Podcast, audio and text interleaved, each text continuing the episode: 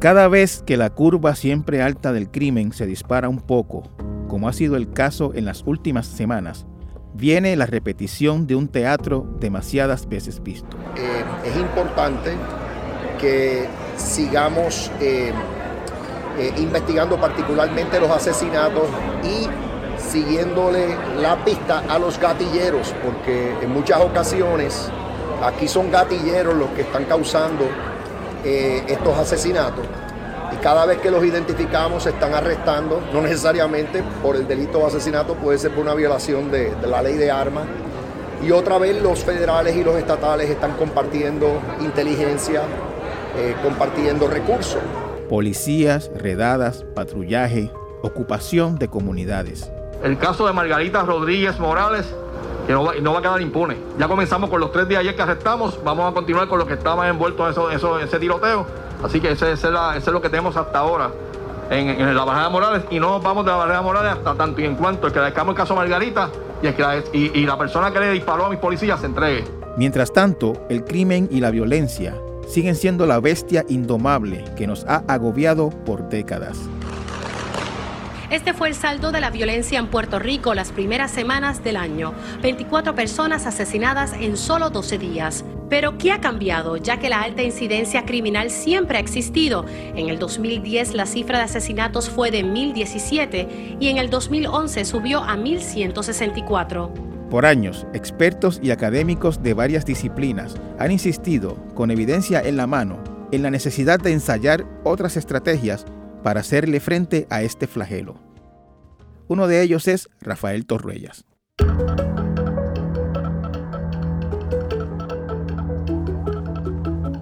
En el episodio de hoy y a la luz de la manera en que el crimen se ha desatado nuevamente en Puerto Rico en las últimas semanas, vuelvo a traer una conversación que tuve en enero de 2019 con Rafael Torruellas, director de Intercambios Puerto Rico y de despenalización.org. Torruellas es una de las personas que más sabe del enfoque salubrista humano para lidiar con el problema de consumo de drogas y que más ha estudiado la experiencia de otros países que han implantado maneras revolucionarias para enfrentar este problema, con notables resultados en reducción de violencia y otros desafíos relacionados al consumo de drogas. Sobre eso y más en esta charla con Rafael Torruellas de Intercambios Puerto Rico.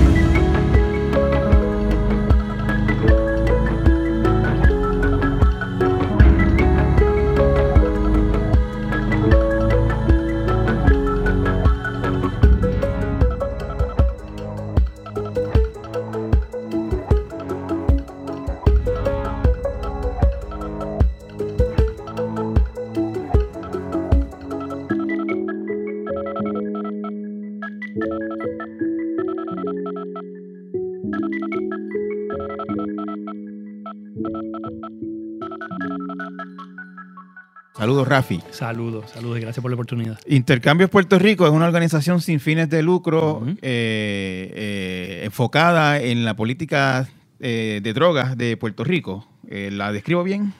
Pues sí, eso, eso es parte de lo que nosotros hacemos. Intercambios Puerto Rico es una organización sin fines de lucro y es importante para nosotros decir de base comunitaria, porque lo tomamos bien en serio. Muchas veces hay organizaciones que se dicen de, de, base comunitaria y no, no están al tono con la, con la comunidad. Nosotros hacemos dos, tres cositas. Yo diría que primero que todo damos servicio.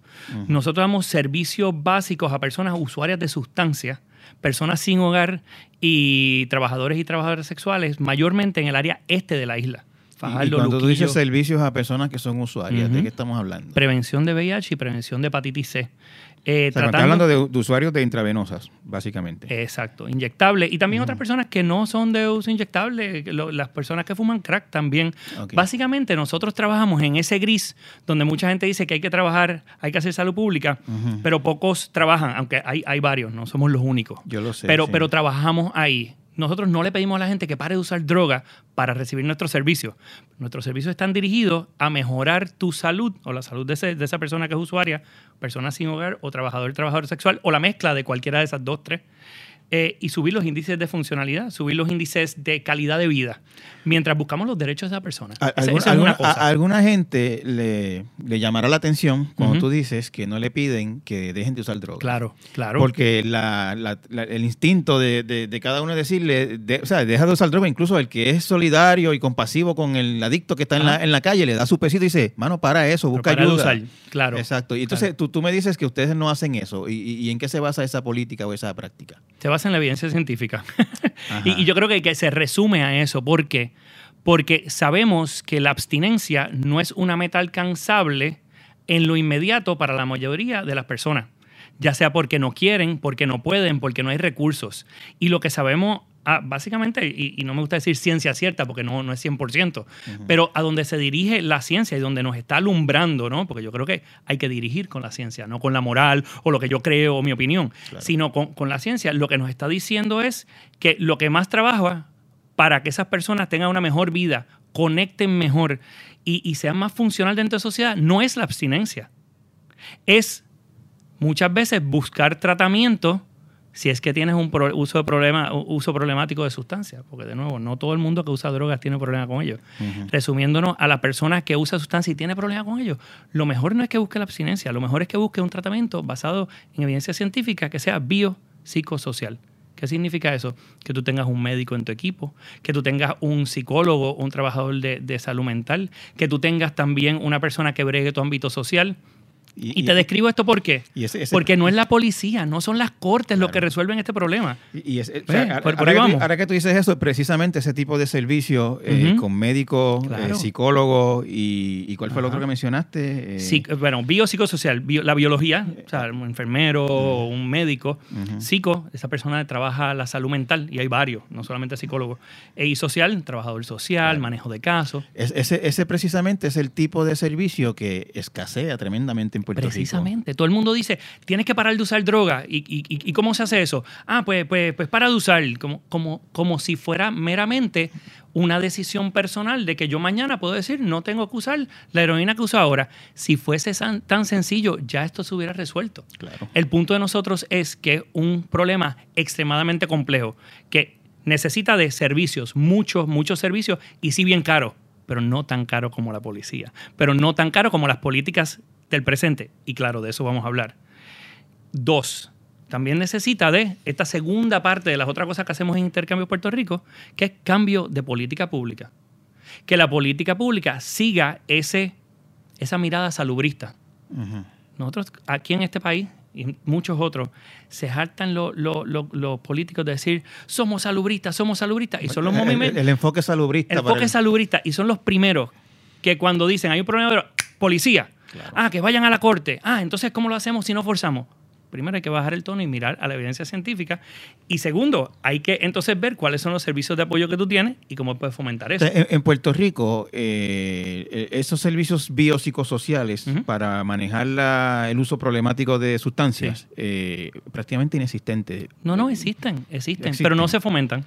Pero, eh, pero digamos, eh, siempre he escuchado estimados de 70, 100 mil usuarios crónicos de, de drogas en Puerto Rico. Yo no sé cuán acertado es ese número desde tu perspectiva. No sé si tú conoces Nosotros alguna- estamos bregando con un estimado, unos estimados que eran 30 mil usuarios de drogas inyectables. Pues de nuevo, nosotros somos Claro. mayormente personas inyectables y personas sin O recursos. sea, pero si, si esas 30 mil personas van mañana a la misma vez a buscar servicio, no, hay para no, todo. No, no, no, es que nu- nunca Hay- va a haber. Hay para una, para una pequeña parte. Bueno, y, y hay estudios de esto también. Eh, eh, eh, los Primero, va- vamos a echar un poquito para atrás. No todo el mundo que usa droga tiene un uso problemático con ella. Yo creo que eso es lo primero que hay que empezar a discutir antes de meternos en, en la complejidad de, de lo que es el tratamiento y, ¿Cómo, cómo, tú, de- de usar. cómo tú defines lo que es uso problemático? ¿Qué- No, cuál- no lo defino yo, lo define eh, el libro de diagnóstico y tratamiento, ¿Cómo que es se, el cómo- DSM-5. cómo se define eso? ¿Qué tipo de droga es la que usa? Uso el diablillo. ¿Cuál es el Es diablo? una mezcla de marihuana con crack y heroína. ¿Cuánto tiempo llevas viviendo en la calle? Tres años. ¿Y por qué no puedes salirte de este vicio? Yo solo no puedo. Es una persona que tiene literalmente un problema, tanto social como biológico. Hay marcadores. Bueno, Está el marcador biológico que tú tienes una compulsión. Es una persona que, uno, ha tratado de, de parar de utilizar sustancias y no puede parar. Uno. Tiene una compulsión que aparte de que no puede parar, mucho de- de- del tiempo, muchos de los recursos de su vida están alrededor del conseguir us- usar o sobrepasar los problemas alrededor de ese uso de sustancias. ¿ves? Y también pues está el ámbito social, que la persona pues entra en contacto con la, con la justicia, lo que le dicen contacto puede ser policía, puede ser corte, y tiene problemas interpersonales. A lo mejor pierde contacto con su familia, tiene problemas en la casa, ¿no? Sí, sí, O sea, si hay yo- varios si- renglones. Si yo soy, digamos, si yo soy un mafutero y a mi mamá eso no le gusta y, y me dice, aquí yo no te quiero porque tú eres un mafutero, eso Eh, es, es un problema, es un uso uno, problemático. uno de esas cosas no es bastante. Es una amalgama de ellas Claro. o varios de esos marcadores. Porque tú tengas problemas con tu mamá y tu mamá tenga problemas a veces con, con tu uso de marihuana, no quiere decir que tú tienes un problema con la marihuana. Claro. Que la policía te coja con marihuana no quiere decir que tú tengas un problema con marihuana. Pero, te, pero te metes en un problema si te, cogen. Pero, pero aquí vamos. La sociedad te está metiendo en un problema por el- la posesión de esa marihuana, pero no necesariamente la tú tienes un problema con tu relación con la marihuana. Lo que quiero pintar es que es más complejo decir, ah, te cogí con marihuana, eso es problemático. Ah, tu mamá no te gusta, eso es un problema. ¿Por qué? Porque es un problema bastante complejo cuando se da. Vamos a volver a la marihuana. Solamente 9% de las personas que hacen uso del cannabis o la marihuana tienen uso problemático con ella.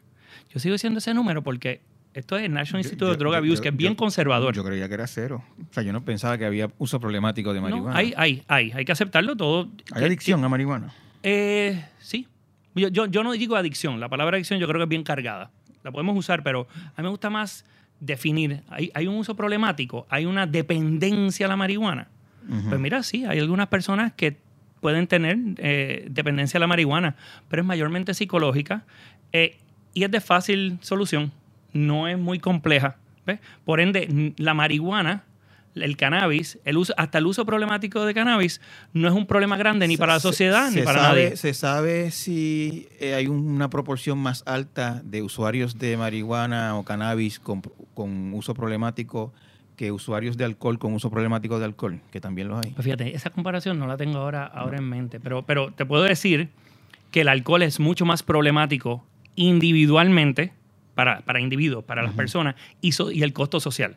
O sea que sí, el alcohol es mucho más problemático, hay mucho más uso problemático, de esos problemas tanto individuales como sociales, eh, alrededor del alcohol que el de la marihuana.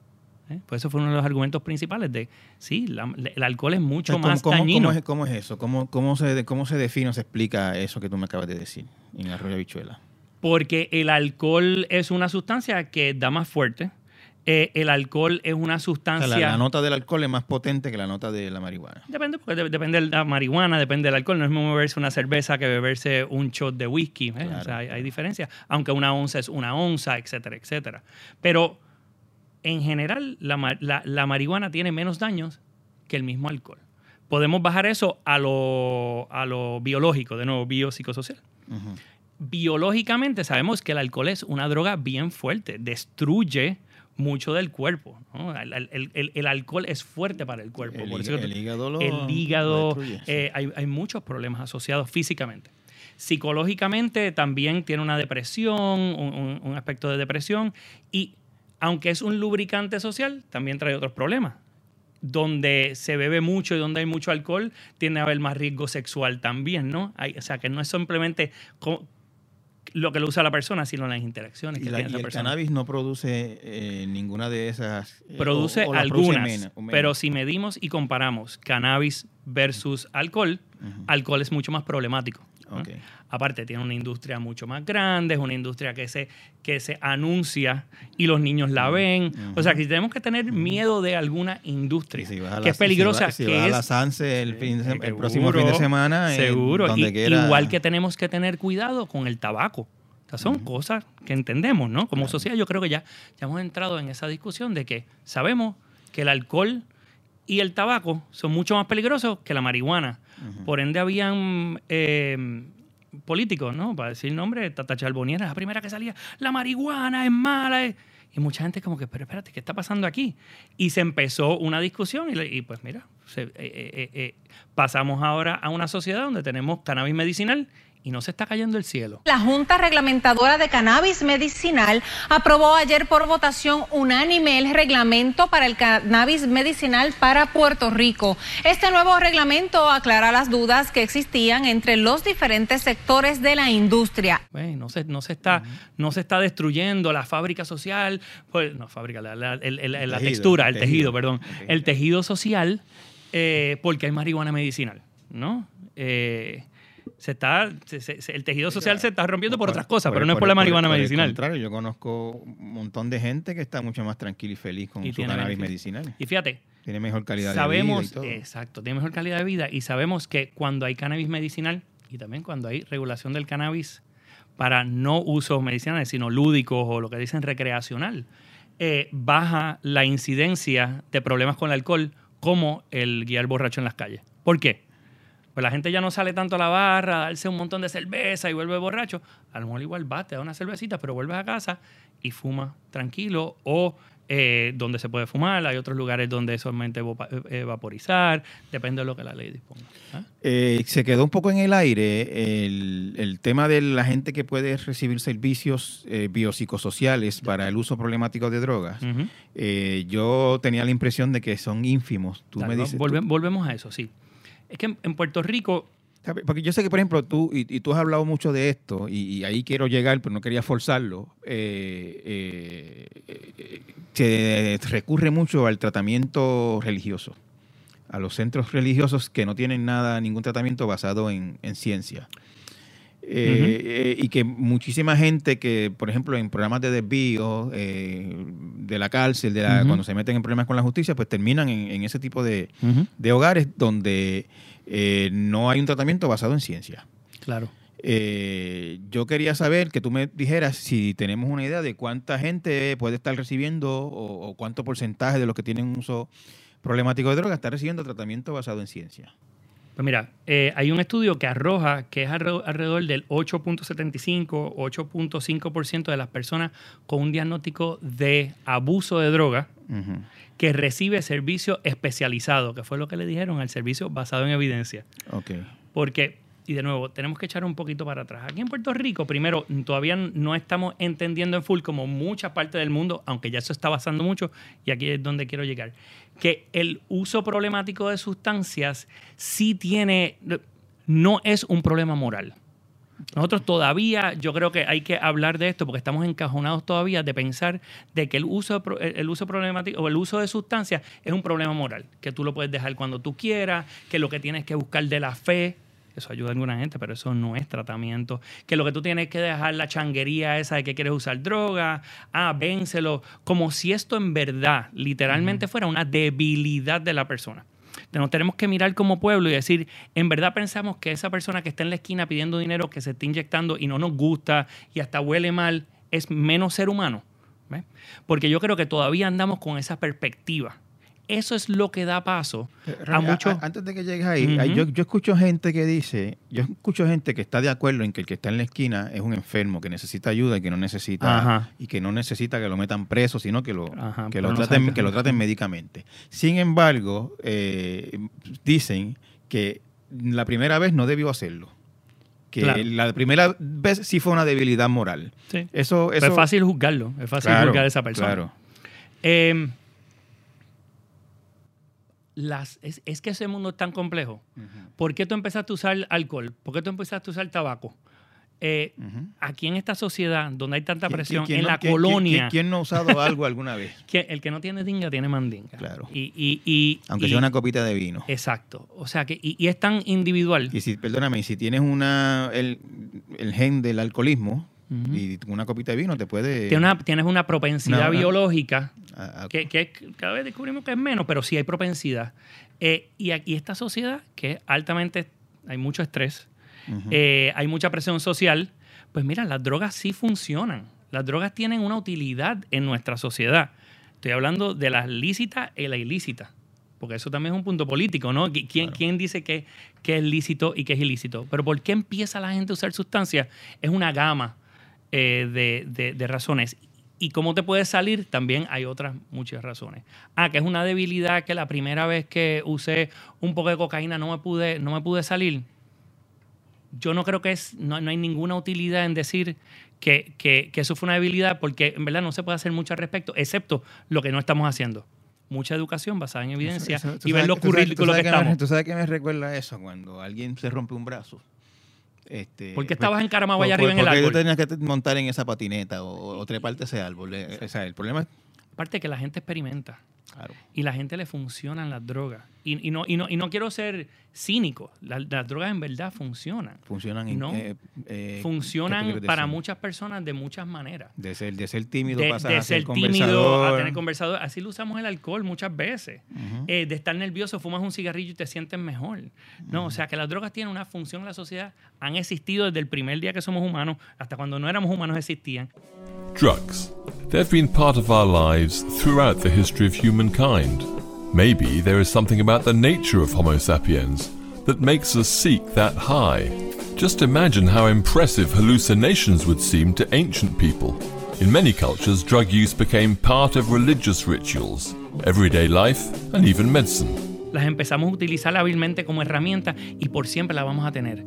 Es que, qué riesgo entonces le asignamos como sociedad y qué hacemos cuando esas personas entran en un uso problemático. ¿Queremos ayudar mejorando a la sociedad o queremos decirle, darle por encima con el palo por la cabeza y decirle, tú eres malo por haber, porque todavía no hemos salido de eso. Eh, no, No hemos salido no. de- del decirle, tú eres malo. Entonces necesitamos cambiarnos el chip y cambiar de esa, de esa idea que las personas que usan drogas son débiles morales. Porque no decimos eso de una persona que tiene un problema cardiovascular. No decimos eso de, un- de una persona que tiene otro... que- que probablemente se lo provocó comiendo mucha grasa. Sí, pero, pero, pero no, no- no hay cárceles para, gorditos. Claro. ¿no? Eh, no hay tribunales para gorditos, ¿no? Y suena, suena y, y quiero que suene ridículo, pero es precisamente eso lo que hacemos con los usuarios de sustancias. Ah, tiene que ir para la corte, pero, pero espérate, o es un tema de, de- de salud o es un tema de ley y orden.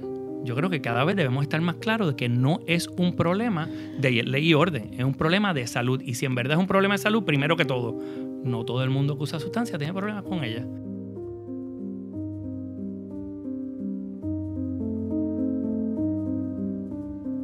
Después de la pausa, ¿qué, si algo, ha logrado la llamada guerra contra las drogas? Volvemos en breve.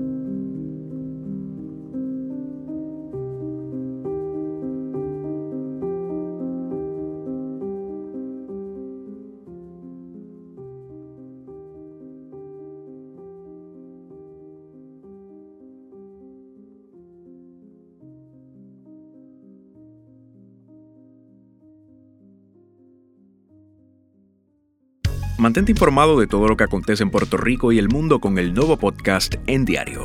Escúchanos mientras te preparas para tu día. En Diario, de lunes a viernes en todas las plataformas de audio o elnuevodía.com slash podcast slash en diario.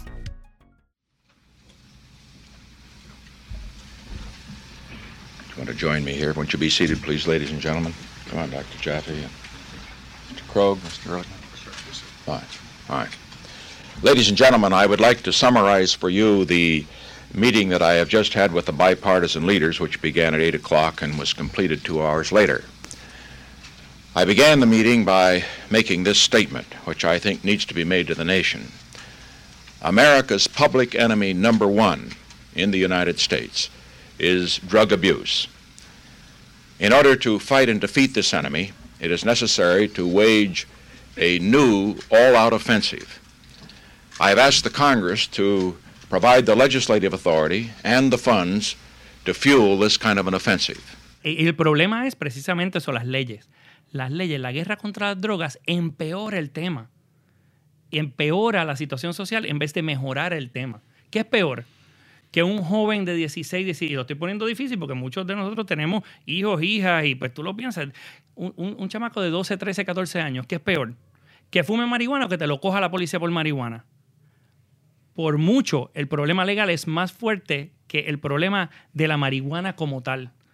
El punto aquí es que literalmente lo- en el sistema lo que hacemos es empeorar el- el- El la, vida de la persona. Lo, que puede Cuando ser una situación esa manejable. marihuana es sí. peor, exacto. Claro. ¿Y cómo es manejable? Pues mira, lo que, lo que cabe O sea, lo, es la lo primero que pasa, perdóname, lo primero que pasa si te cogen con marihuana, eh, es bastante probable que si tienes un trabajo lo vas a perder. Porque Eso es un problema. Ya, ya entonces ahí empeora la situación.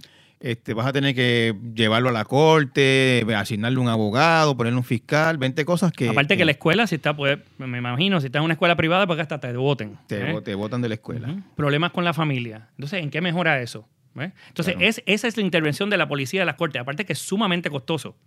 Versus, yo no estoy diciendo no hagan nada.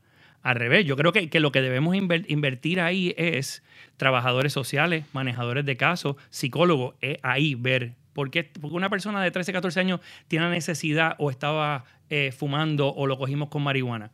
A lo mejor nos tenemos que meter. Pero tú, tú, tú, tú dices eso todavía, me parece a mí, y me corrige si me equivoco, en el marco de, de, de- de ilegalidad, de que la marihuana sea ilegal. Sí, sí, correcto. Todo esto sí sigue ilegal. Sí, sí sigue ilegal, porque si no es ilegal...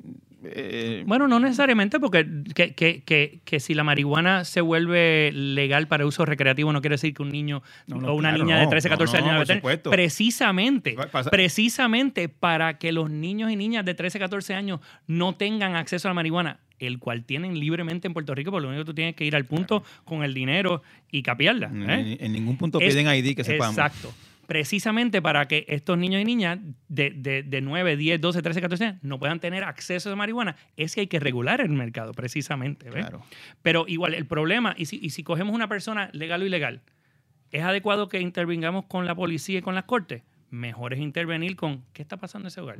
¿Hay algún problema? ¿Qué está pasando con ese ¿Qué, muchacho, qué- esa qué- muchacha? qué la- pasa hoy si, si ah, cogen a un niño de 12 años con una cerveza? ¿Qué, qué- qué se hace? Yo creo que van a, primero van a los, me parece que van a los padres. No, no, no hay ninguna. Fíjate, es buena pregunta porque no sé. Yo no, creo, cre- no creo que haya una consecuencia legal para el niño. Yo creo que sencillamente lo, lo llevan a sus padres y ahí probablemente lo reportan al departamento de la familia, que ahora en investigación a ver si en ese hogar hay un problema de supervisión o algo por el estilo, pero no hay ninguna consecuencia legal que yo sepa. Creo que no. No sé. Buena pregunta, pero, pero, pero, y, y- y es mucho menos que si lo encuentras con, con marihuana. ¿eh? No, si lo encuentras con marihuana, ese nene va a la corte de menores a, a la soltada. Y esos padres obviamente son acusados de, eh, en el sentido moral o ya sea legal, no, de, de malos padres. ¿No? Bueno, lo primero que Y, pasa es y que si es una un- madre soltera, se, se pueden que te lo quiten y ya tú sabes, el género ahí no perdona. La guerra contra la droga es, es- es- es bien análisis y, de y- género. y como ¿eh? pasan las cosas en la corte de menores, si el juez decide que la madre no es una persona capacitada para tener ese niño, Correcto. ese niño va a la cárcel. Y, y ahí donde te quiero llevar es que la guerra contra las drogas no funciona. O sea, No, eso- liter- eso- literalmente lo primero que tenemos que hacer es echar hacia atrás la guerra contra las drogas. Descriminalizar, no las drogas, a los usuarios de sustancias. Y ver entonces cómo le podemos brindar, eh, primero, ver si tienen o no tienen problema con ellas. Porque de nuevo, no todo uso de sustancias es problemático. Y déjame darte números ahí. De 70 a 80% de las personas que usan heroína no tienen problema con la heroína. De 60 a 70% de gente que sea, fuma pero- crack no pero- tiene problema con el pero- crack. Eso todavía a mí, De 70 a 80% de los que todavía usan- ese número, yo lo digo y me lo conozco, O sea, que los que uno me, me ve- vuela la mente porque es como que, espérate, Lo- no estamos entrenados sa- a pensar de esa ¿sabes que- manera. Que, hay gente que usa heroína y funciona. Correcto. Wow. Ah, que con el tiempo paren de funcionar tanto y todo, pero al final, 70-80% de la gente que usa heroína no cumple con criterios de tener un uso problemático con ella. O sea que literalmente estamos bregando, debemos estar trabajando intensamente Pero vamos, con a- el vamos- 20%, vamos a ver- vamos a verlo de esta- 30%. vamos a verlo de esta manera. Si es una persona que, que es usuario de heroína, pero digamos que tiene dinero y no tiene que estar pidiendo chavo en la luz ni robando para meterse los 20 cantazos al día o lo que, lo que se meta, eso no es un uso problemático porque no le causa no, a nadie. puede que no tenga uso problemático. Puede que no tenga un problema de salud, puede que no tenga un problema de, de- de trabajo, puede que no tenga un problema social, puede que no tenga un problema interpersonal. Yo, yo no diría 20 veces, porque ya 20 veces, es nada más que tú digas 20, si se mete 20 veces, es una frecuencia bien alta, ya esos niveles probablemente ya tienes un problema porque no, no, no hay cierto tipo de control. Pero el punto, al punto donde quiero llegar es que nosotros estamos entrenados. O el chip es que si una persona usa crack, ya tú eres adicto. Si tú usas heroína, ya tú eres adicto. Y eso no necesariamente es así. Hay gente, ¿cuántas personas? va- Vamos a ser un poquito más honestos. ¿Cuánta gente que eh, sabemos que hay en Atorrey que usa cocaína todos los fines de semana y todavía son funcionales y no, y no cumplen con criterios de uso problemático de sustancias? No estoy diciendo que tienen que tener cuidado con su salud. No estoy diciendo que no deben, hey, ten cuidadito. Pero que no cumplen con criterios de diagnóstico de lo que me estás preguntando temprano, Claro. de uso problemático de sustancias. Mucho.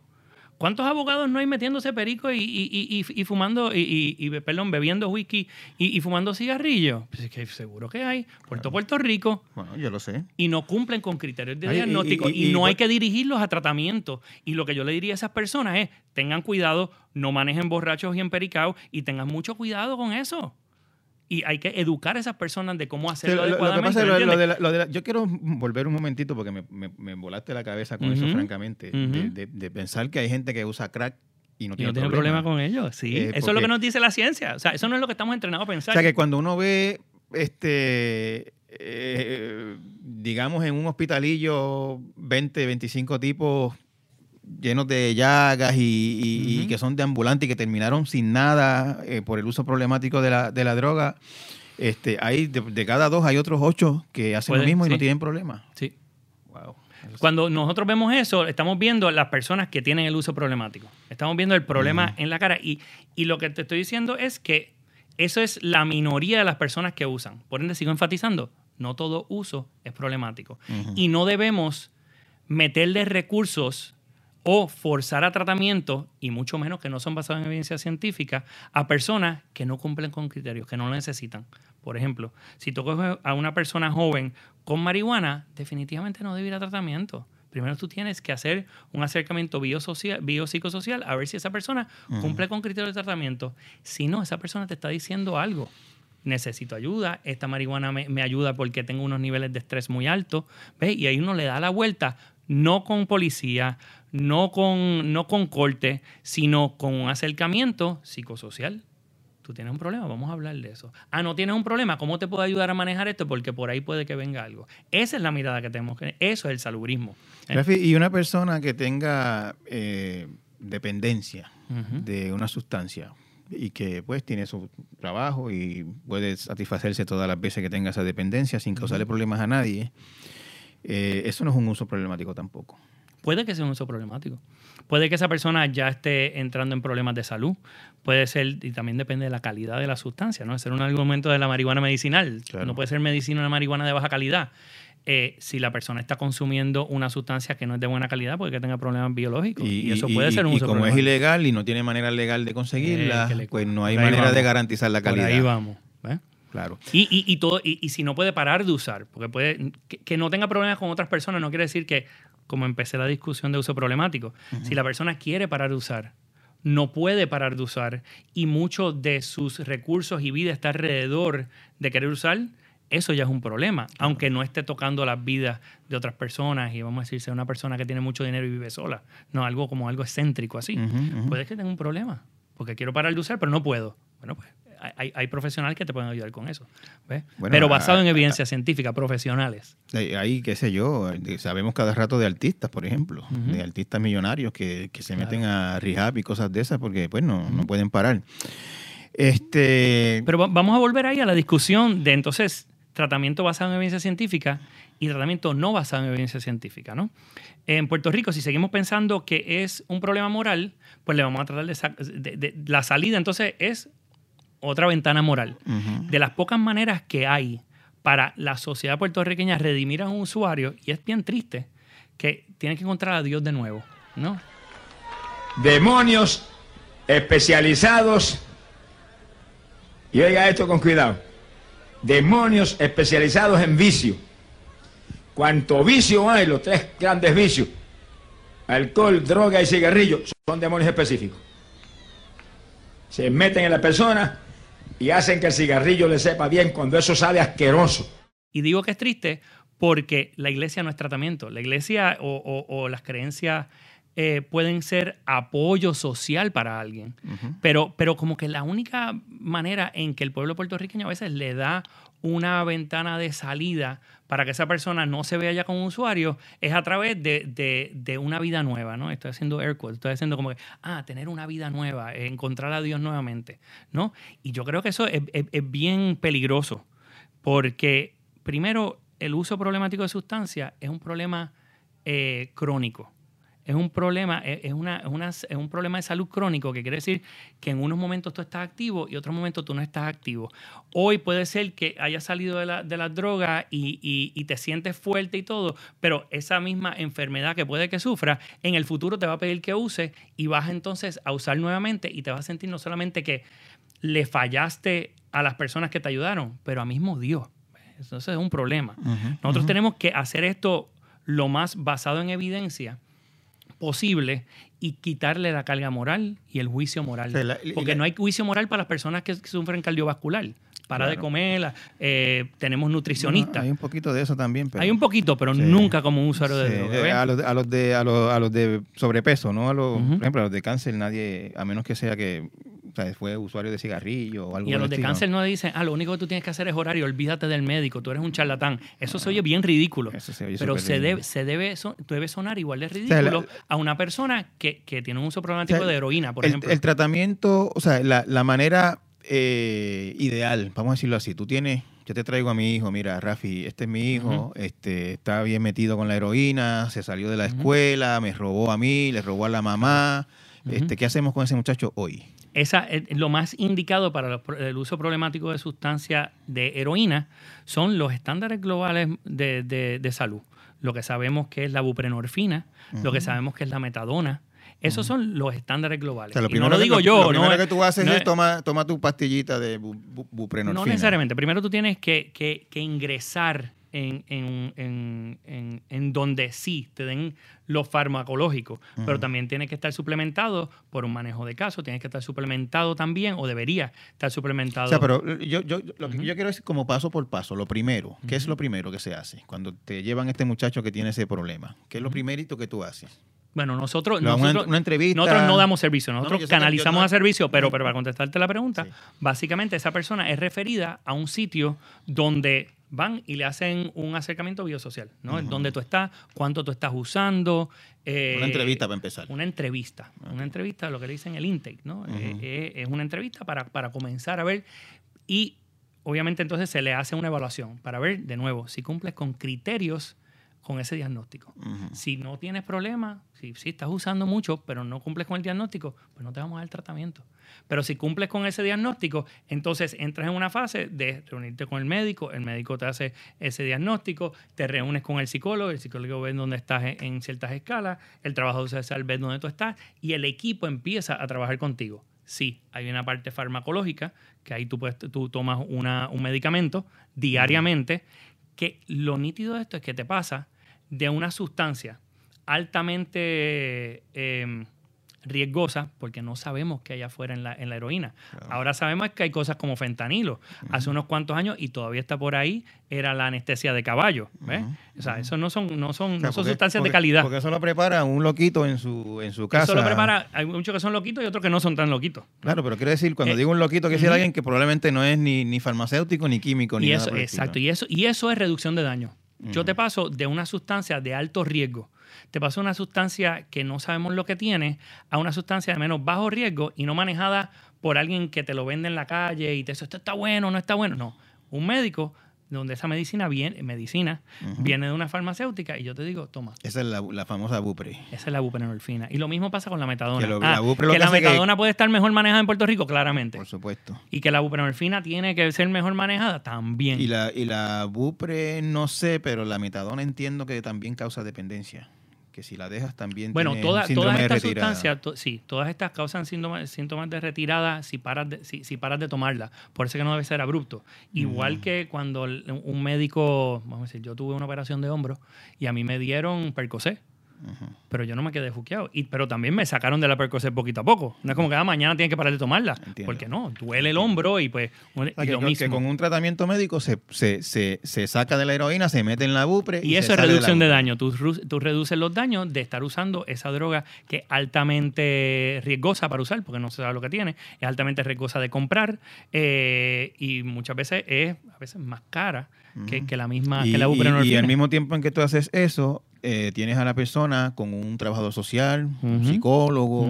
Bregando los hasta un psiquiatra, bregando otras cosas para Correcto. que cuando, es cuando, te- cuando termine el tratamiento tenga las herramientas emocionales o, o lo que sea para no volver a caer. Exacto. ¿Y por qué eso es importante? Vamos a agarrarnos de ahí un momento, porque eso es bien importante, porque no solamente, ah, toma el medicamento y eso le funciona a gente, y hay que respetar eso también.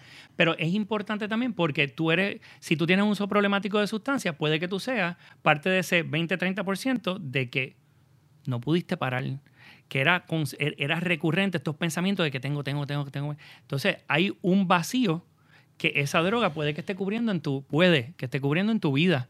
Y eso hay que analizarlo. Ah, y tú con un psicólogo un psiquiatra puedes que empieces a tocar temas bien difíciles. Ah, y quiero usar más y usa más. Pero, pero eso es precisamente donde estamos.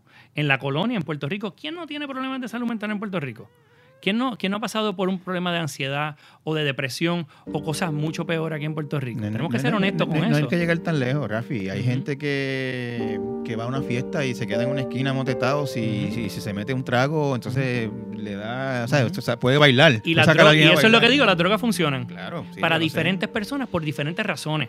Por ende, O sea, hay, hay- hay moralmente... gente que, hay gente a la que el perico, por ejemplo, le quita la timidez. Sí. Son, son personas tímidas. Se y hay un- veces que el perico enfoca a otra gente. es, también, ¿Ves? también pasa. y hay veces sí. que un trago a unas personas los calman. Y otra gente que los activan. Exactamente. Porque las drogas funcionan diferentes para diferentes personas en diferentes momentos por diferentes emo- eh, necesidades emocionales. Entonces, mediante el tratamiento psicosocial, eh, te pueden ayudar a ti, por ejemplo, a identificar los triggers, que son los que te hacen Exacto. querer este, la, la- Y esta es una discusión mucho más rica, mucho más acertada de que te coge la policía, te manda a una corte donde el juez dice saber de farmacología. Juez sabe de leyes, se supone.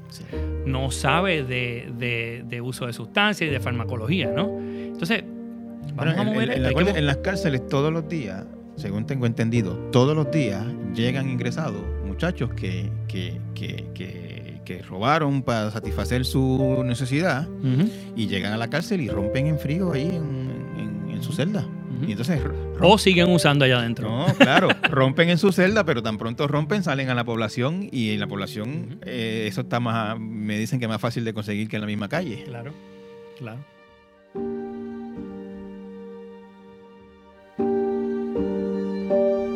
A nuestro regreso, la conclusión de nuestra conversación con Rafael Torruellas. No se despeguen.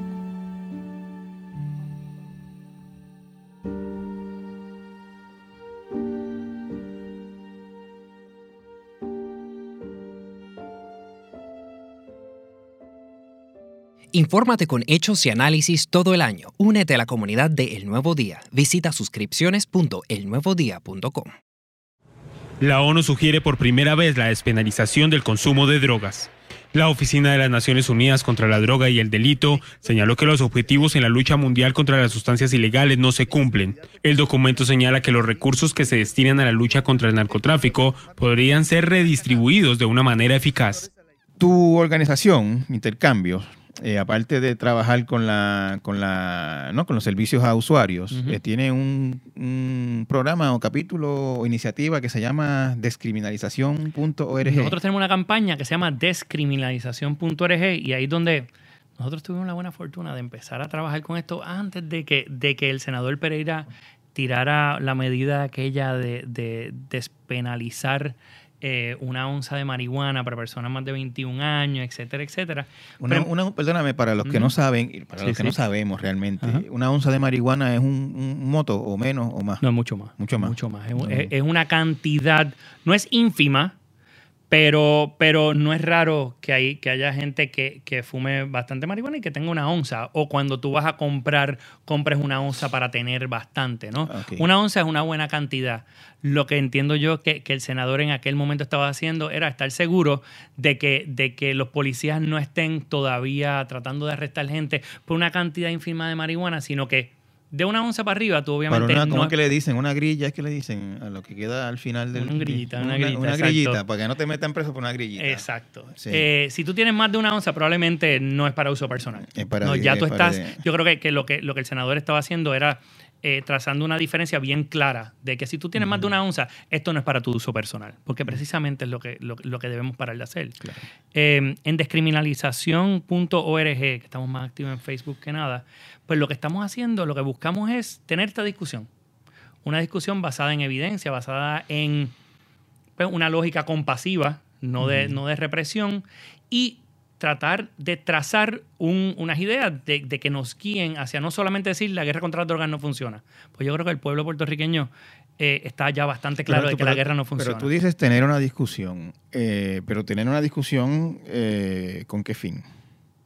Con hacer propuestas en concreto que nos saquen de este reguero. en Pero que ustedes propuestas en concreto, así como organización, no tienen. Sí, sí, sí, precisamente te traje hoy discusiones. ¿Cuál- ¿Cuáles son las Eh, propuestas de pues ustedes? mira, Por ejemplo, en, en el caso de la marihuana, que es como el- el- La lo, que, legal- lo que la- más cerca puede La estar. marihuana es la más fácil. Porque no, no- no quiero sonar eh, muy sangano con esto, pero la marihuana es la discusión más fácil y hasta, hasta en cierta manera aburrida, porque lo que debemos hacer es regular los mercados, tanto para uso medicinal, que eso ya lo tenemos, Ya lo tenemos. como para uso recreativo restringido a los adultos que pueden consumirla. Punto. Bastante similar, pero con más aguante que el alcohol, porque a mí me gustaría aguantar más también la empresa del alcohol. ¿Ves? Eh, o sea, que, que para la marihuana, para nosotros, para la marihuana es la más O fácil. sea, lo ideal sería que, lo, por ejemplo, lo que hay en, en Colorado. Un gran júbilo y no solo por la llegada del año nuevo. En Colorado ya es legal la venta y el consumo de marihuana. Y poco después comienzan a venderse ya las primeras bolsitas de hierba en este negocio de Denver. Creo que no voy a fumarlo, sino simplemente voy a enmarcarlo y colgarlo en la pared. Tú lo conoces, te parece Lo que es un modelo conozco, he bueno? visitado, me parece un modelo bueno, coma, pero eh, lo que está más es regulado para que la gente haga mucho dinero y no tanto como para la justicia social, ¿no? Eh, pero estas O son sea, críticas en, ya en más- palabras, es cara. Un- No es que sea cara, pero es que como que que- quien, quien, des- quien reguló la marihuana para uso recreativo y medicinal en Colorado y en los Estados Unidos es el capitalismo. No, no es la justicia social, no es una mentalidad del gobierno y la sociedad civil que diga cómo nos podemos llevar mejor. Ah, la guerra contra las drogas es un problema. Vamos a desmantelar la guerra contra las drogas y vamos a cuidar a nuestros ciudadanos y por ende tenemos que regular los mercados. No, la lógica es ah, hay un mercado, hay chavo, pues solamente donde haya chavo es que nos vamos a meter nosotros gobierno o nosotros empresas y ahí es que vamos a cambiar la política de O drogas. y eso es un problema. O sea, lo, lo- lo que tú me estás diciendo es que el modelo de, de Colorado es eh, basado en, en lucro. En lucro. No, no, Pero es que eh, no solamente Colorado. no fue en evitar el un modelo social. estadounidense. El problema- este- y el modelo de- y, y lo que está pasando, en, por ejemplo, en Uruguay. Precisamente en Uruguay empezaron con una conversación, como la que mencioné, cómo convivimos mejor, cómo nos podemos llevar mejor y cuáles son los problemas que hace que nosotros los vecinos en, un- en- en una comunidad no nos conozcamos o cuáles son los roces negativos que hay entre el Estado y una sociedad civil que reclama. Y se dieron contra el, la guerra contra las drogas es peor que el efecto de las mismas drogas. Y dijeron, ¿y cómo, cómo atajamos esto? Pues legalicemos la marihuana, y quitémosle, quitémosle el, el- Porque también vieron el problema de, de violencia y criminalidad. Y dijeron, pues, ¿cómo le quitamos el peso? Que no y- era ni, ni, ni cerca de lo que ni cerca a lo que nosotros. Nosotros tenemos que tener mucho cuidado. ¿eh? Eh, O sea, quiere decir, nosotros tenemos un problema de violencia mucho más grave del que alguna vez haya tenido jamás Uruguay. haya tenido Uruguay por el tema de las drogas. O sea, Uruguay tuvo una dictadura. Eso fue un problema grande. Exacto, sí. Pero, pero, pero el problema que nosotros tenemos, yo diría que es hasta más grande todavía. Y más largo, ¿no? Llevamos, llevamos Bueno, nosotros llevamos fácilmente... 60 años en esto. Sí, exacto. Y haciendo lo mismo, que, que ahora escuchamos a los políticos y quieren hacer lo mismo, más policía, más helicóptero. Bueno, que lo mismo que estamos mencionando, la, la discusión que, que son rehicibles porque sabemos que no funciona. ¿Y, y cuánto, vamos a suponer, eh, legalizan la marihuana recreativa mañana para mayores de 18 años o de 21 años? este Y como se entiendo que en algunos sitios se puede consumir solo en ciertos sitios. No- Correcto. No, no, no, puedes andar por la calle. no con- puedes andar con un moto por la calle así, quien lo haga va a tener una, no, no te voy a llevar a la cárcel, pero Hay una, una es como- es sanción, como hay una sal- es como multa. salir con una cerveza a la, a la acera donde hay una ordenanza que no se puede ver en la acera. Exacto. Y, Sí. no- y- y- y hay razones, porque tú no quieres que la gente esté fumando en el carro. ¿Ves? Eh, porque, porque, porque hay razones. Aparte, porque hay de que, aparte, en la calle. de que el humo del, del cigarrillo tuyo me arrebata Sí, aparte de también. eso, por ejemplo, yo no quiero que haya alguien eh, fumando marihuana y que, y que todo el humo esté yendo a un, a un parquecito donde yo tengo mi nena. Simplemente eh, nos tenemos que llevar. O sea, vamos a suponer que se regula el uso de la marihuana en ciertos sitios para ciertas personas, etcétera, etcétera. Se licencian unos establecimientos. eh, eh, eh, eh, si eso pasara hoy, en un año, ¿qué se supone que haya pasado en Puerto Rico en términos de crimen? ¿Qué? Yo soy uno que pienso que debemos pensar más grande que eso. Porque si vamos solamente pensando en marihuana, eh, nos estamos limitando bastante y yo no sé No, no, yo, yo- cuánto... yo lo sé, pero yo voy a, va, va a llegar la discusión a eso eventualmente. Cuidado, cuidado si legalizamos la marihuana para uso recreacional sin mejorar el sistema de salud y sin pensar en otras drogas, que puede que suba la criminalidad. ¿Por qué? Hay que pensar en esto. Porque los, lo- los puntos se van a estar batallando sobre lo que queda de mercado. ¿Ves? Nosotros tenemos que a- van a pensar... perder- van a perder el de la Ah. marihuana, que yo no sé si es el más grande, pero Siempre, si marihuana es la grande. droga que más se vende y, y- y no quiero decir el más lucro por, por cantidad, porque para ahí andamos con heroína.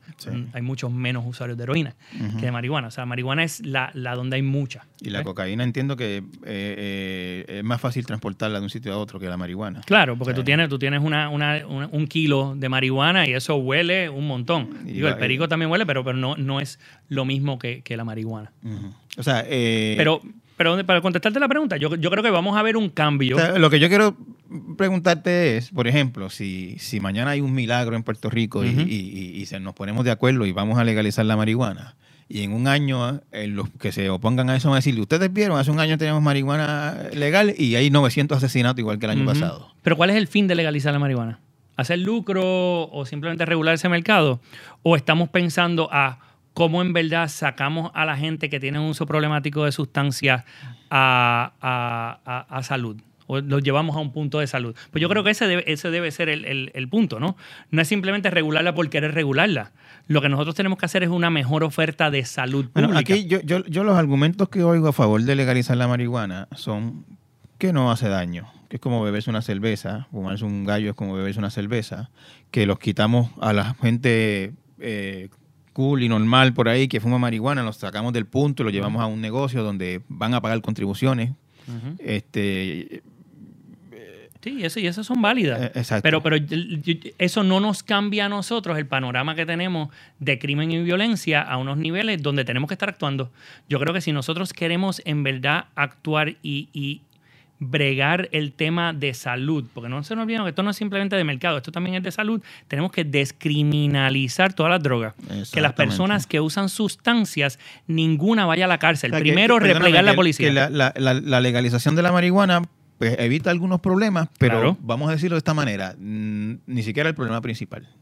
¿Te parece a Correcto. ti? El problema principal es el uso problemático que tiene a gente sufriendo. La mayoría del dinero que va a los puntos es por personas que no pueden parar de usar, no es el uso recreativo, no es este Exactamente. 80, 90%, o 70, 80% que estaba mencionando, es aquel 20, 30% de personas que no pueden parar de usar que le siguen dando Y su entonces aquí, lle- aquí llegamos a, a- a modelos como el portugués, que me imagino que conocerás muy bien.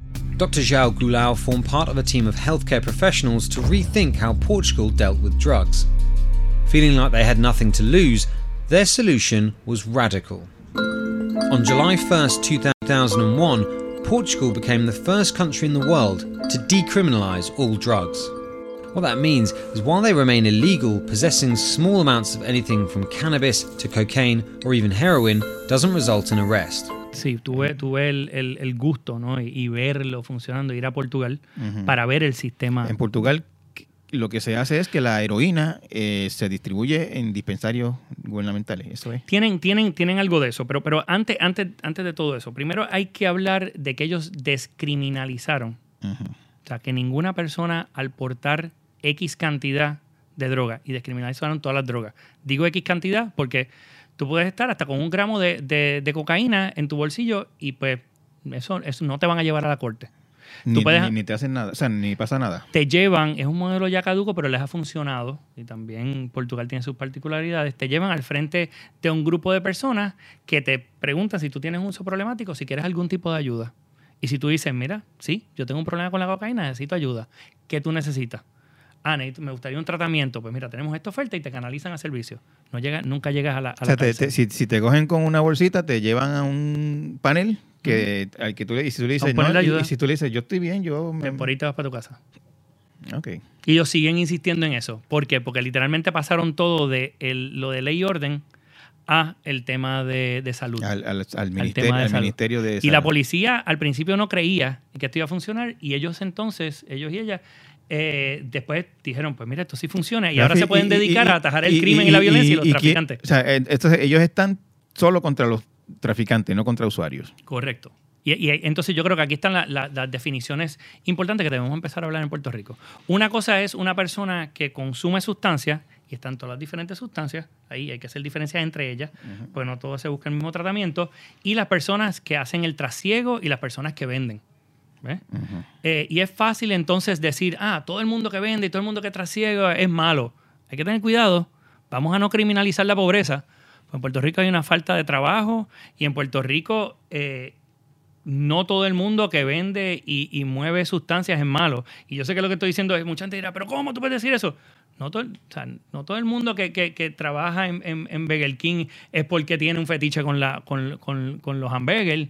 ¿Ves? O sea, aquí hay gente Ni, con... ni- ni es un capitalista. Ni es un multi- capitalista. multimillonario del- exacto. que- que o sea, el dueño aquí- de Burger King sí aquí lo la realidad es que el mercado es grande porque es grande y eso hay que atajarlo. Pero las personas que están en los puntos, eso no son todas malas, personas malas. Ah, que hay malas personas. Y también hay personas malas en banco trabajando aquí, ¿ves?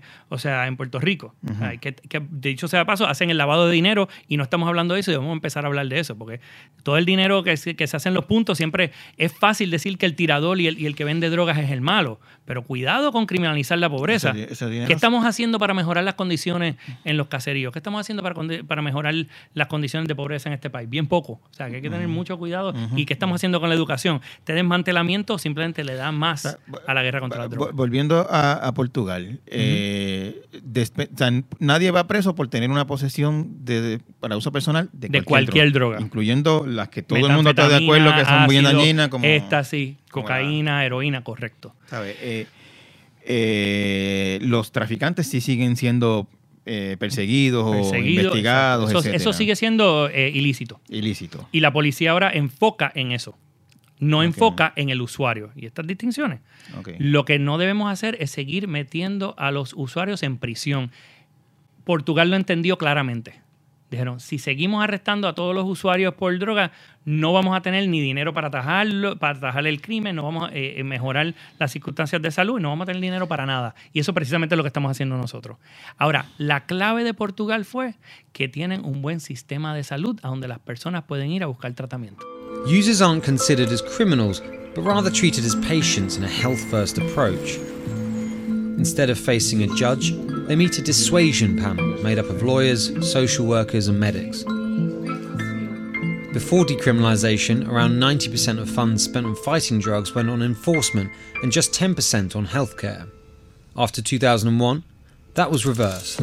Eso es, eso Esa sin- es la clave. eso- Por ende, entramos en esta discusión, porque regular el mercado de la marihuana mañana no debemos tener la expectativa de que baje el crimen rápidamente. Tenemos que enfatizar en la salud.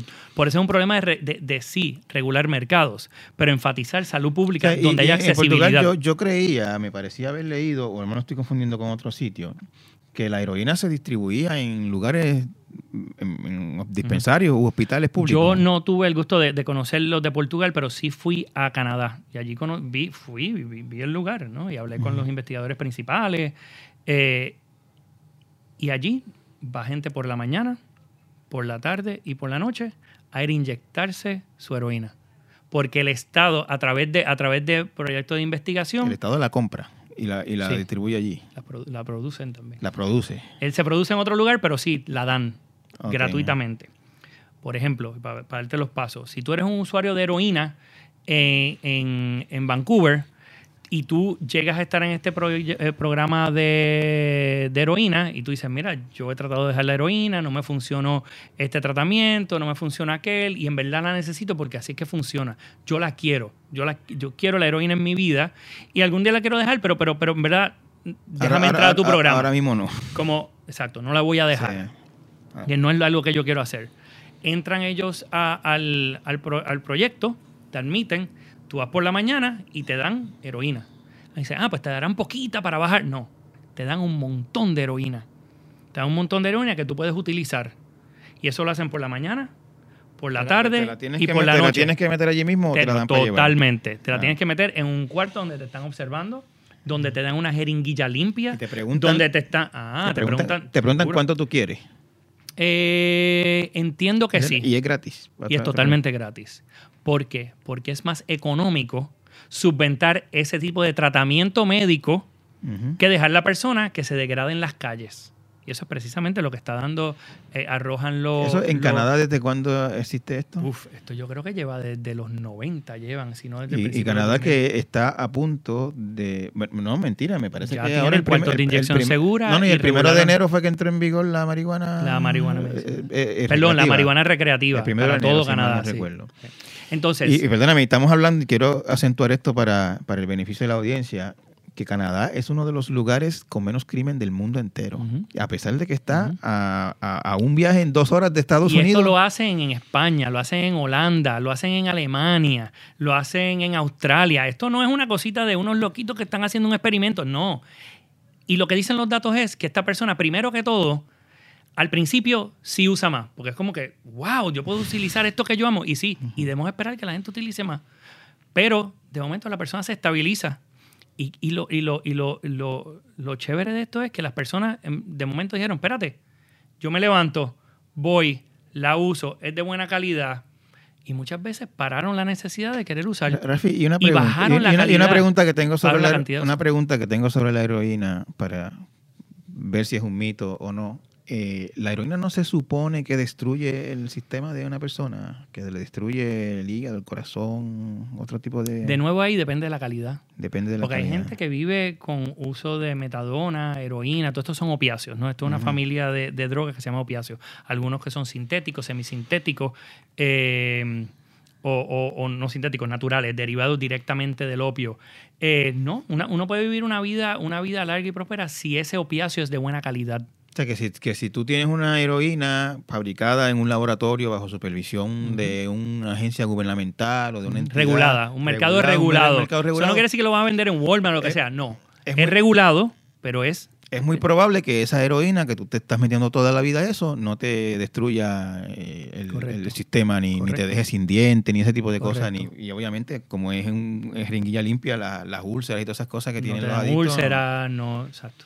Y ti- Y tienes que tener tus destrezas y todo. Claro. Lo, lo- sí. Eh, y lo, lo interesante de esto es que la gente paró, muchas muchas personas pararon de usar, pues dijeron, pero parte de lo de la vida era la búsqueda, el querer, aquí la tengo, cuando quiera puedo tener cuanto quiera, no es tan importante. Y, y aparte estos mismos programas... está probado estadísticamente Sí. la reducción en, en Sí. consumo Sí. Pararon de usar. Mu- Muchos pararon de usar, otros se estabilizaron. Y es mucho más costo efectivo tú brindarle ese tratamiento a esa persona que perseguirlos con policía y con cortes y todo eso. Aparte de que la persona entonces se vuelve útil en la sociedad, entonces pues tienes que ir a un trabajo. la- la gente dice también, Rafi, que si en Puerto Rico se hiciera eso, se, se despenalizaran todas las drogas, que se nos llenaría el país de, de drogadictos de otros sitios, que vendrían todos para acá a vivir y a, y a consumir Pero no libremente. tenemos un montón de usuarios ya en la calle Tenemos muchos en la- Rico. tenemos muchos en la calle, lo que ¿Quién dicen- quién va a querer venir a esta que- economía? Lo que dicen es que tendríamos más. La gente se está yendo, la gente no está viniendo. Y, y- y nosotros hablamos de todo eso aquí, este, así como en abstracto. Ajá. Yo tengo la sospecha de que eh, si se hiciera el milagro, porque yo lo veo bastante lejos, pero si- y, y quiero tener la discusión porque creo que es importante que poco a poco la gente se vaya educando. Eh, ¿Algún aspecto de la relación colonial eh, se, se interpondría entre nuestro deseo de despenalizar esto y, y la, Claro. y la realización? Ahí ¿Alguna- necesitamos un gobierno que quiera hacer esto, que enti- lo entienda como necesario. Eh, pero se están dando unas conversaciones bastante interesantes en los Estados Unidos eh, de cómo la guerra contra las drogas tampoco eh, está funcionando. Pero, pero yo creo que el tema que estás trayendo de, de la colonia también es un tema importante, ¿no? Yo creo que- Claro. que, que el uso el uso de sustancias aquí está bien cerca de lo que es una colonia. Aparte de que, ¿por qué pasa tanta sustancia por Puerto Rico y ha dejado un mercado? Bueno, Porque ah, en cuanto llegan ya están, son parte de los Estados Unidos y ya entraste. Y Como Estados dicen los colombianos, y- ya coronaste. Y Estados Unidos es el mayor consumidor de Claro, droga del mundo. Y nosotros somos parte de los Estados Unidos y seguimos esos patrones, tanto Claro. de uso, pero estamos en el Caribe y Latinoamérica, o sea que tenemos la criminalidad de violencia Claro. más, de- más cerca de Latinoamérica. Nosotros somos ahí lo peor de esos dos mundos. Este, yo leí el otro día una columna de, de Juan Zaragoza, que es ex secretario de Hacienda, que está aspirando a la gobernación por el Partido Popular. Y él decía que en Puerto Rico, eso es una, una estadística que dan los federales, que el- de la droga que llega, el 80% lo sigue para Estados Unidos. Solamente el 20% se queda Hay aquí. mucha que pasa por aquí. Es mucha la que pasa por aquí. Eh, que el problema de violencia en las calles seguiría, porque ese problema es por ese 80%, no por el 20% que se distribuye aquí. ¿Tú estás de acuerdo con eso? Pues no sé, yo creo, yo- es que yo, yo estoy tanto en el mundo de salud eh, que, que igual puede que haya mucha violencia que haya que batallar de otras maneras. Yo, no, yo no creo que la despenalización de todas las sustancias nos va a arreglar los problemas de, crimen, no. Es que eso no va a suceder. Ninguna medida unitaria va a acabar con este problema. Es mucho más complejo. Claro. Este, esta esta, esta mm, sugerencia de nosotros salubristas es precisamente más para la salud y para ayudar en un plan más complejo de cómo acabar con este problema de crimen y violencia. Porque obviamente aquí yo, yo no soy especialista en educación, pero sé que debemos estar hablando con gente de educación. Yo no soy experto en creación de trabajo, pero sé que debemos estar hablando con el Departamento del Trabajo y ver cómo hacemos más trabajo. O sea que esto es Bueno, más eh, el tema de salud, eh, pero atajaría, sí. En Puerto Rico hay un problema grande de desigualdad económica. Por ahí y, y eso se. pues, mucha gente trata de, de combatir esa desigualdad eh, en, la, en la economía criminal, en la economía de, de la droga. Eh, si dejara de existir ese mercado, eh, otra cosa se tendrían que inventar para manejar ese tema de la desigualdad. no, se, va- no se van a quedar quietecitos eh, siendo pobres y- Claro. y, y- y con los Pero una cosa es despenalizar y no seguir persiguiendo a, o descriminalizar y no seguir persiguiendo a los usuarios. Y otra cosa es regular los mercados. Vamos pa- para, para ir por terminología. Descriminalizar es parar de hacerle daño a los usuarios de sustancias por la tenencia de dicha sustancia. ¿ves? Y ahí es que eh, eh, el arrestar y procesar criminalmente a los usuarios de sustancias no ayuda en nada. Al revés, ha empeorado la, la- la incidencia de VIH, de hepatitis C, de muchas otras cosas y hasta la violencia dentro de esos grupos. O sea que despenalizar lo único que haría es mejorar la vida para muchas personas que están en la calle porque no lo están persiguiendo. ¿no? A eso hay que complementarlo con un tema de salud. Porque entonces tú tienes que llevarle un tratamiento. Diferente es regular los mercados y arrebatarle el control al narcotráfico y que el Estado lo tome. Son dos cosas bien diferentes. Eso es bien difícil en Puerto Rico. Es bien difícil y yo no, yo, yo soy, yo soy pro regulación de los mercados y aquí no, no- aquí lo dice. Pero tenemos que empezar por descriminalizar porque sabemos que no. Aun cuando la policía ahora no tiene recursos, ah, la policía quiere más recursos, yo no creo que le debemos dar ni un centavo más a la policía ahora mismo. Lo que debemos hacer es parar de procesar a, lo- a los usuarios de sustancias, hacer más salud y ahí van a estar los ahorros de la policía. La policía no se va a tener que meter ya con ningún usuario de sustancias, no se tienen que meter buscando chamaquitos con un poquito, con un moto, lo que sea, se repliegan de ahí para que puedan enfocar en lo que deben estar enfocando. Rafi, tú, tú llevas mucho tiempo en, eh, trabajando con este problema, en este Un tema. ratito, sí. Eh, tenemos ahora mismo eh, cannabis medicinal.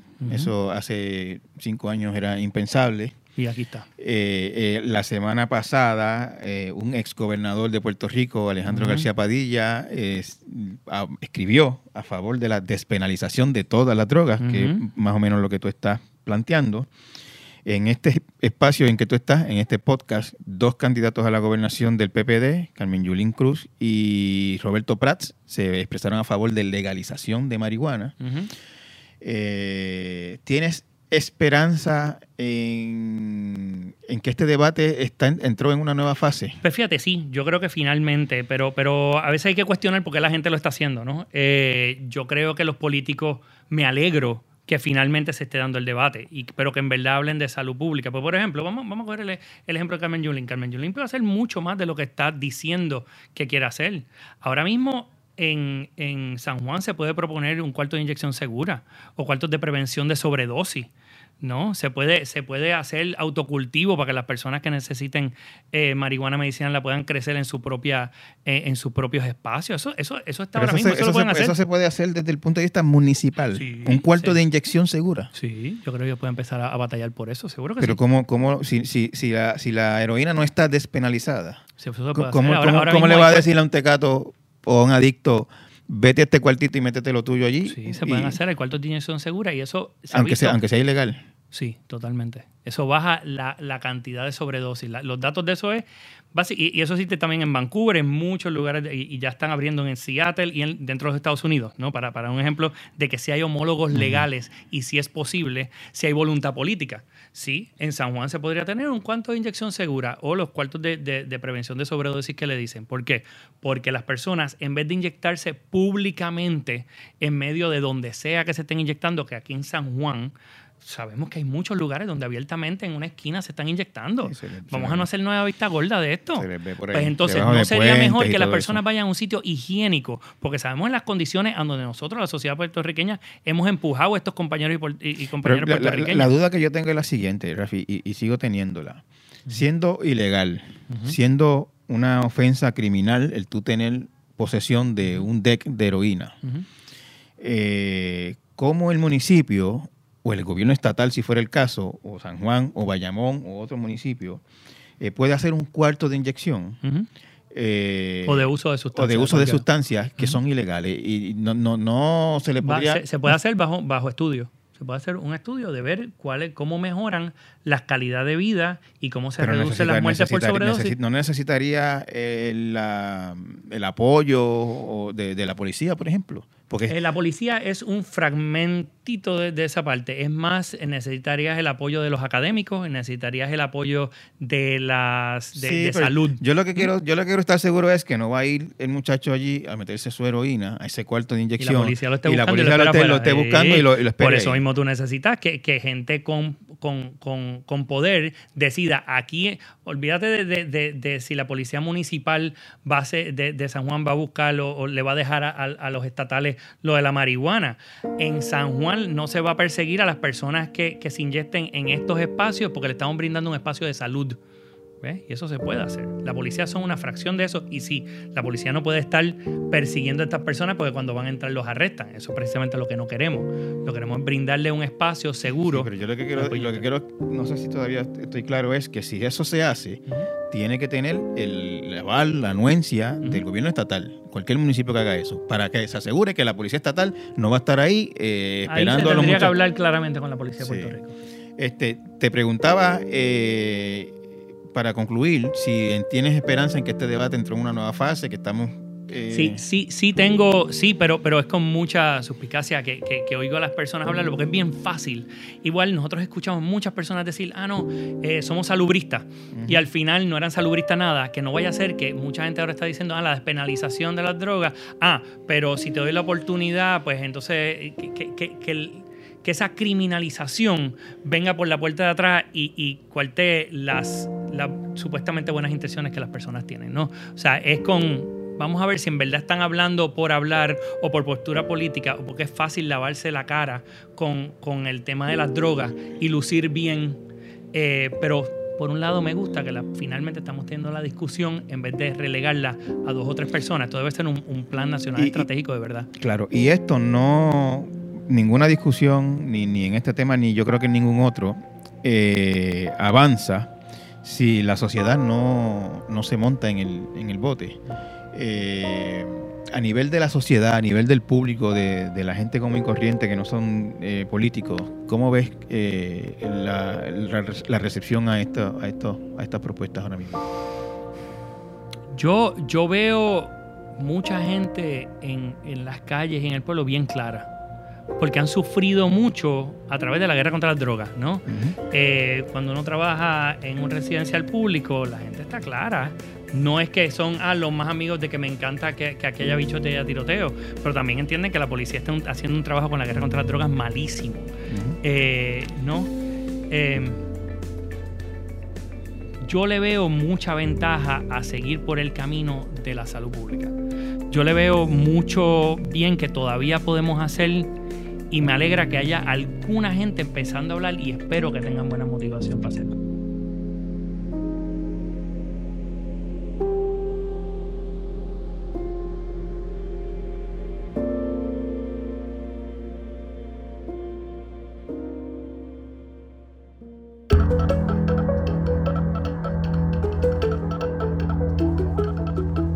Torres Cotay Entrevista es una producción de Jeffar Media. Puedes conseguirlo en elnuevodia.com o en su plataforma favorita de podcast. Si nos deja un review, más gente puede encontrarnos. El diseño de sonido es de Víctor Ramos Rosado. Música original por Rigoberto Alvarado. Denis Rivera Pichardo es el editor digital. Producción ejecutiva por Serimal Colón. Rafael Lama Bonilla es el director general de Jeffar Media. Con este episodio concluye la cuarta temporada de este podcast que con tanto afán les preparamos. Le agradecemos inmensamente su apoyo y los esperamos en septiembre de este año con nuevos episodios. Recuerden que en el archivo de Torres Gotay Entrevista hay más de 100 entrevistas de todos los temas imaginables. Los invitamos a escucharlos. De nuevo, gracias por su apoyo y nos escucharemos en septiembre. Hasta entonces.